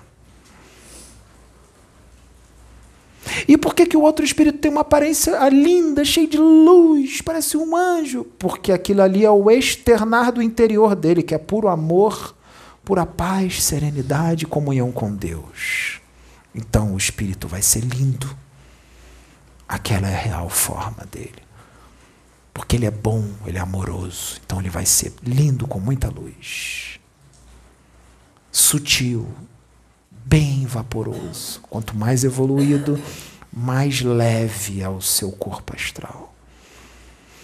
Quanto mais materializado, cheio de paixões, cheio de vícios, cheio de ódio, cheio de rancor, cheio de mágoa, cheio de inveja, de orgulho, de arrogância, mais materializado é o seu corpo astral. Mais material e com menos luz, mais opaco. E te impede de subir para as regiões paradisíacas do plano espiritual superior. Porque você não está na mesma frequência, então você não tem como entrar naquela dimensão. A não ser que seja através de alguma tecnologia mais avançada e te levem lá por algum motivo Existem espíritos das trevas que já estão há milênios, milênios e milênios, milhares de anos nas trevas. Eles estão tanto tempo nas trevas que já esqueceram o que, que é estar na luz. Já esqueceram o que, que é uma comunhão com Deus, já esqueceram o que é o amor, a fraternidade. Então, já aconteceu de um espírito muito elevado, tipo um arcanjo Miguel, pegar aquele espírito e falar: vou te levar no reino do Cristo agora, para você ver como é que é, para você ver que o reino do Cristo é muito maior do que isso aí que você está lutando para ter, esse poder ilusório seu. Vou te mostrar o que é o reino do Cristo. Você vai ver que tudo isso que você está querendo fazer há milênios é a maior besteira. pega ele e leva ele para o reino do Cristo, para ele contemplar, contemplar o reino do Cristo e falar e ver o quanto ele foi um bobão durante milênios. Porque ele poderia estar tá lá. E ele fala: Meu Deus, quanto tempo eu perdi, quantos milênios na maldade. E aí ele diz: Eu quero recomeçar, eu quero entrar aqui. Vai entrar? Sabe o que, que vai acontecer? Vão falar assim para ele: Você, para poder entrar aqui, você vai ter que passar de 300 a 600 encarnações expiatórias para poder desfazer tudo que você, todo o mal que você fez durante milênios. Para depois você ter a oportunidade de entrar aqui, depois de todas essas encarnações. Porque se você fez muito mal, está perdoado, mas você vai ter que pagar. Lei de ação e reação. Entenderam, gente? Então vamos abrir a mente com relação às obsessões? Cada caso é um caso. Existe exceção à regra. Não julgue ninguém. Primeiro veja quais são as intenções do médium. No que ele vibra? E se ele vibrar no amor? E se for um médium que tem uma comunhão com Deus estrondosas e vocês nem imaginam? Os mestres encarnavam há dois mil anos atrás, três mil anos atrás, quatro mil anos atrás. E eram poucos. Mas agora, em 2023, eles estão retornando, muitos deles, e outros que nunca encarnaram aqui, que são evoluidíssimos e eles vão vir, eles vão encarnar. E são espíritos que têm uma comunhão com Deus muito grande. Não os julgue, não escarneça deles. Não tome essa atitude sem conhecer a pessoa. Procure saber quem é. Eles são seus irmãos. Não é para vocês odiá-los, julgá-los ou escarnecer deles é para vocês amá-los, porque eles são puro amor, eles não entendem agressividade, eles não entendem ódio, eles não entendem escarnecimento, porque do lugar o qual eles vieram só tem amor e luz. E todo mundo se respeita, não tem escarnecimento, não tem arrogância, não tem orgulho, não tem ego inflado, não tem vaidade. Do lugar de onde eles vêm só tem amor e luz e paz. Todos se respeitam. Eles estão vindo, gente. E já tem muitos deles aí. E não estão sendo compreendidos. As pessoas pediram tanto, pediram tanto, comemoraram tanto quando avisaram que eles viriam e agora eles estão se mostrando. E as pessoas não estão entendendo. O momento não é de dizer assim. Um espírito evoluído não diz o nome, ele não diz quem é. Se ele disser não é evoluído, isso é doutrina, a época é outra, eles vão se apresentar sim. Por isso os espíritos estão falando: não esconda quem você é, assuma sua procedência divina e diga quem você é e o que você veio fazer na Terra nesse momento. Não é para atacá-los, é para todo mundo soltar fogos e comemorar. Não vamos tomar atitudes retrógradas da Idade Média. Não vamos ficar de novo mil anos parado no tempo, porque o Cristo não vai permitir isso. Isso não vai acontecer mais aqui. Não vamos voltar para a Inquisição. Por favor. Ah, mas nós não estamos queimando ninguém. Quem disse que para queimar só tem que pegar um fogo e atear na pessoa? O fogo que sai da língua pode ser muito mais forte do que queimar uma pessoa com fogo de verdade. Cuidado com o fogo que sai da língua. Porque o que sai da sua boca ou dos seus dedos é do que está cheio o seu coração. Nós estamos aqui só para ajudar. Vocês acham que é fácil se expor no YouTube para incorporar espíritos? Sabendo no planeta o qual você está encarnado, tendo pleno conhecimento de onde você está, porque a maioria que está aqui não sabe onde está, não sabe de onde veio nem para onde vai e não sabe quem é. E quando você diz quem é a pessoa, fica magoada porque diz: Eu não sou esse lixo que você está dizendo que eu sou. Eu não sou essa tranqueira que você está dizendo que eu sou. Não se conhece. Esses espíritos que estão vindo e outros que já estão aqui, eles são sinceros. Eles não estão ligando para melindres. Eles vão trazer a verdade. De quem você é do planeta ao qual você está e a humanidade a qual você está. São todos? Não. Tem uma quantidade considerável de pessoas aqui encarnadas, de espíritos aqui encarnados, que não são missionários, são pessoas que estão aqui vivendo suas vidas, que estão vibrando numa frequência alta. Uma frequência de amor. Sabiam disso? Tem. Mas infelizmente não é a maioria. Não é a maioria. Nós não somos esse corpo. Nós somos o espírito que habita este corpo. Então eu te pergunto: quem é o seu espírito? Quem você é? No que você vibra? Quais são os seus pensamentos e os seus sentimentos? Seus pensamentos, sentimentos e atos definem quem você é. Preste atenção nos seus pensamentos, sentimentos e atos para você se conhecer e saber quem você é. O que você está fazendo com você mesmo e com os seus irmãos? Seus irmãos não são só os de sangue. Seus irmãos são todos do planeta Terra e de todo o universo. Nós somos uma grande família universal, não só de um planeta, mas do universo inteiro. Nós não somos daqui. Nós estamos aqui. Então passe o tempo que você tem que estar aqui com virtudes, não com chagas.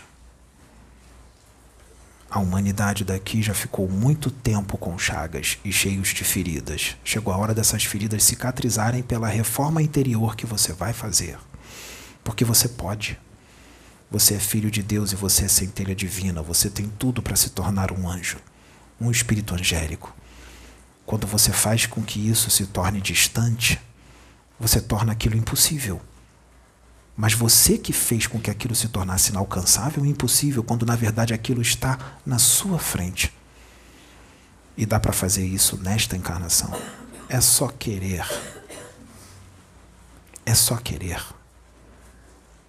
Você está se vendo no espelho e você diz: Eu não sou bonito, meu corpo está feio, eu não estou legal, eu estou fora de forma. Mas você está vendo o seu espírito? Como será que é seu espírito? Seu espírito pode ser lindo, pode ter uma aparência linda, cheio de luz, e você está se agarrando ao corpo que vai apodrecer. Você tem que cuidar do seu corpo, sim você tem que fazer exercício, você tem que fazer uma boa alimentação, mas na medida, sem excesso. A vaidade na medida é maravilhoso, se cuide. Eu gosto de usar uma roupa, ou eu vou chegar aqui todo rasgado, todo sujo.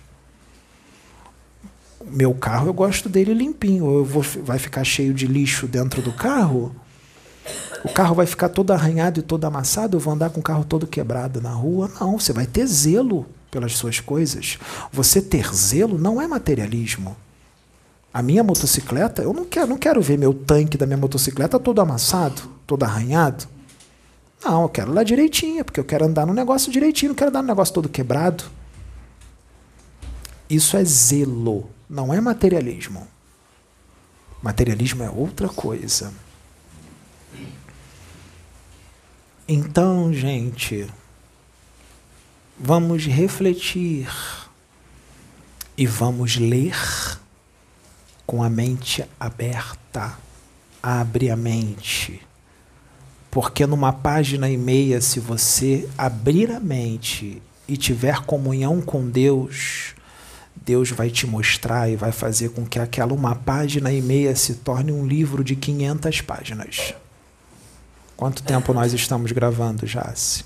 Uma hora e quarenta. Uma hora e quarenta. Olha quanto tempo eu fiz de uma página e meia, uma hora e quarenta de palavras. Se eu só lesse uma página e meia, seria um vídeo de 10 minutos, 12 minutos, 15. Eu ia ler, escrever, ia explicar rapidinho. 10, 15 minutos de vídeo. Mas e se eu destrinchar cada tópico e cada palavra de uma forma expandida, sem ler ao pé da letra, aí nós precisamos de tempo.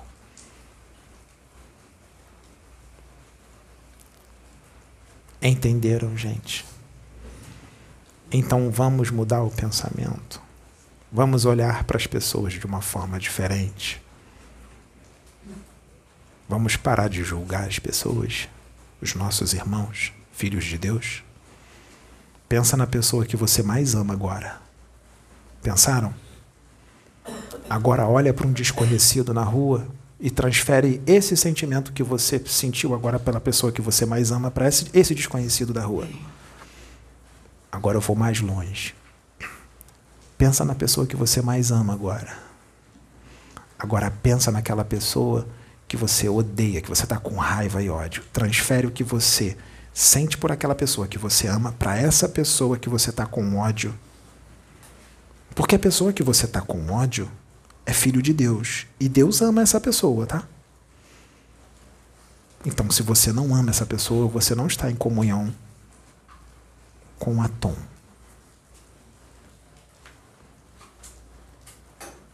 Atom não é um rei solar não é um rei sol. Atom é o rei de tudo. Ele não está só no sol. Ele está em tudo, inclusive dentro de você. E ele é só amor, paz, amizade, tolerância, compreensão. Ele não castiga ninguém. Ele não manda ninguém para o inferno. Ele só quer a sua felicidade, o seu bem. Quando nós vamos, os nossos espíritos são tragados para esferas inferiores de sofrimento. E, a gente, e às vezes a gente se sente lá embaixo injustiçado e fica gritando: Eu não mereço isso. Eu não mereço estar aqui. Onde está Deus? Não foi ele que te jogou lá. Foi você. Você se jogou. E outra coisa, ele está lá também. Você que não vê e não sente, porque você passou uma encarnação inteira distante dele. Você repeliu ele. Ele não se afastou de você, você se afastou dele durante toda uma encarnação. Então, como é que você vai exigir a presença dele quando você desencarnar e for para o abismo ou para uma esfera umbralina? Você o repeliu durante toda a encarnação. Para sentir ele, tem que amar, tem que perdoar, não pode julgar ninguém, nem difamar e nem injuriar ninguém, nem caluniar para sentir a presença dele, tem que amar todas as pessoas que estão aqui, independente de quem seja. Você tem que amar o planeta. Você tem que amar os animais, as vegetações, o vento, o sol, todos os planetas e os seres que estão lá dentro daqui desse sistema solar, da galáxia e de todo o universo. Você tem que enxergar todos como seus irmãos.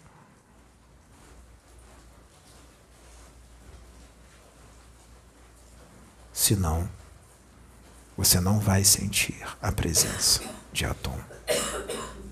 A única forma de sentir a presença dele é amando todos, perdoando todos porque Ele perdoa todos inúmeras vezes, quantas vezes forem necessárias.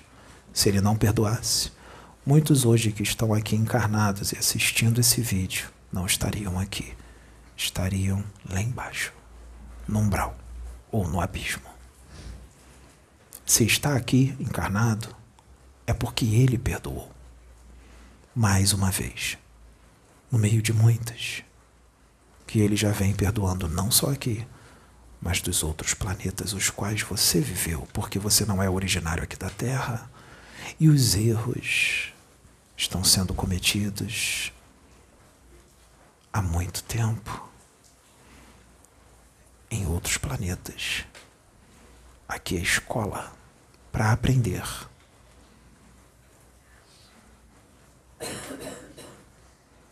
E ele está aqui. Vocês acreditam que ele está aqui? Ele está. Ele está aí dentro. Todos os médios que estão aqui, inclusive eu, não somos perfeitos. Nós erramos. Não nos julgue pelos nossos erros, porque nós não julgamos vocês. Vocês também podem nos dar conselhos, porque todos têm algo a ensinar. Nós ajudamos uns aos outros. Nós estamos aqui só para ajudar. Mais uma vez. Mais uma vez. Estamos aqui. Há muito tempo a gente vem fazendo isso. Há muito tempo eu venho fazendo isso.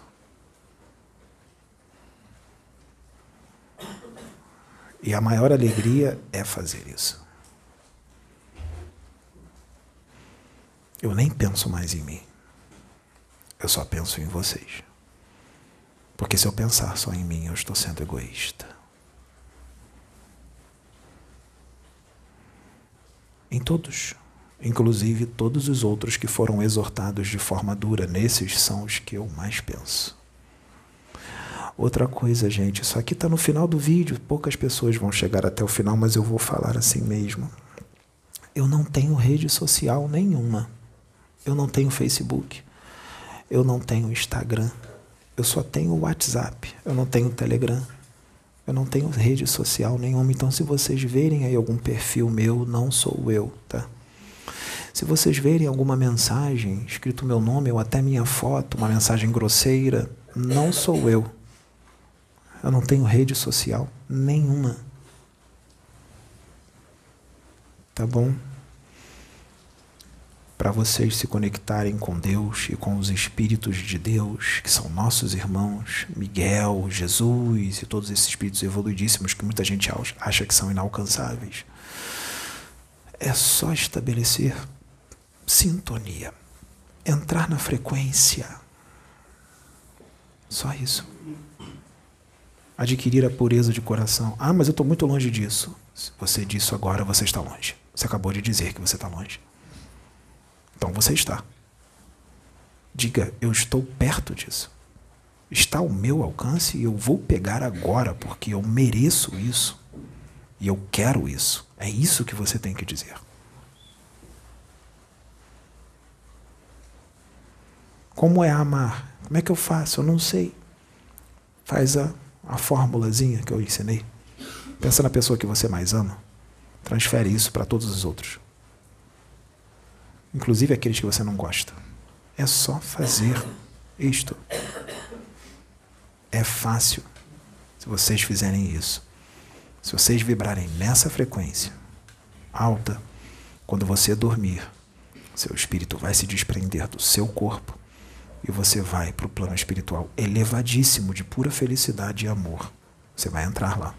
Você pode não lembrar, mas quando você voltar para o corpo, você vai voltar com todas as sensações que você esteve num lugar maravilhoso.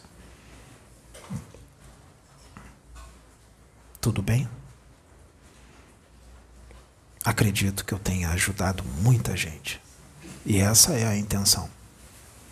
Porque eu não estou, estou, não, não estou só falando, eu estou sentindo e emanando o que eu sinto para vocês mas só vai sentir quem estiver com o coração aberto para receber. Tudo bem? Muito obrigado.